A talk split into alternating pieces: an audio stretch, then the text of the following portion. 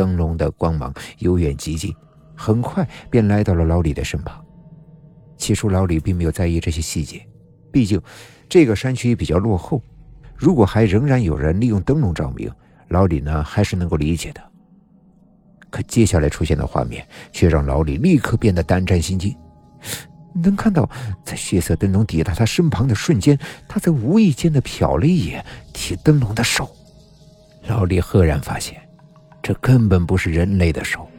漆黑一片的手臂上，长满了数不胜数的尸斑，暗红色的指甲像是在鲜血中浸泡过似的，让人看了心里直发毛。老李即使没有见过真正的尸体，但尸斑究竟长什么模样，他还是有研究的。所以在看到眼前的画面后，他在本能性的向远离对方的位置挪了挪，生怕这只鬼手的主人会威胁到自己的安全。而就是他这么一个看似简单的动作，却让对方前行的脚步猛然停了下来。出于诧异，老李再度向身后瞥去，却是能够清楚的看到，那只鬼手的主人穿着一身鲜红的嫁衣，在他头上还盖着红色的盖头布，一双血红的绣花鞋虽然穿在脚上，但却并未沾染任何的灰尘，因为。这一双脚在行走的时候根本就没有碰到地面。虽然老李没有看清对方的脸，但那从盖头下逐渐滴落的血滴却让他汗毛耸立，冷汗不停的往外跑。非但如此，他还发现，对方此时竟缓缓的抬起了自己的另外一只长满尸斑的鬼手，并把那鲜红的盖头布给扯了下来。紧接着，一张血肉模糊的鬼脸则直接暴露在他的视野中，漆黑的眼睛森然可怖，并在手中血红灯笼的映照下反射出幽幽的光芒。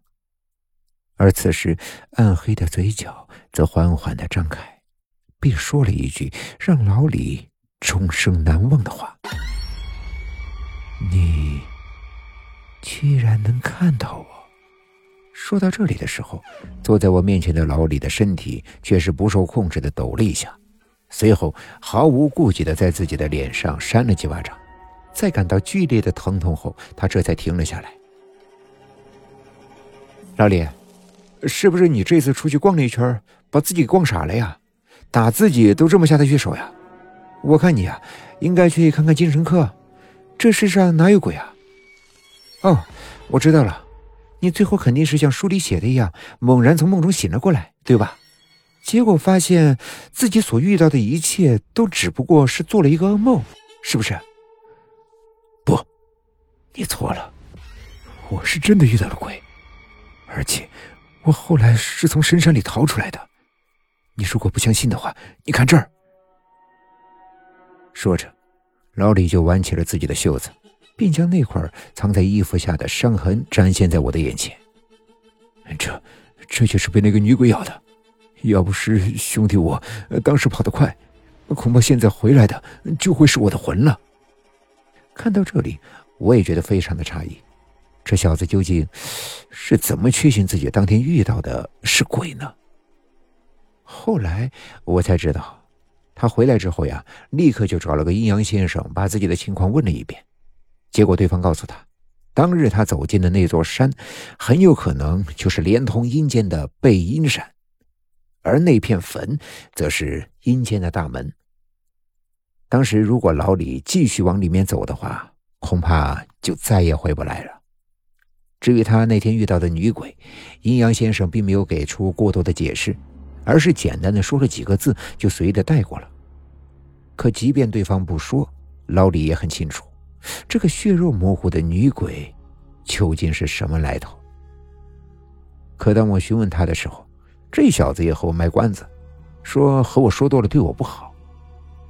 至于当天晚上他在坟地看到的墓碑上的照片，其实是农家院老板的孪生妹妹，多年前因病去世，而当时出现在农家院的是活生生的人。今天的故事。就讲到这里了。点个关注吧。晚安。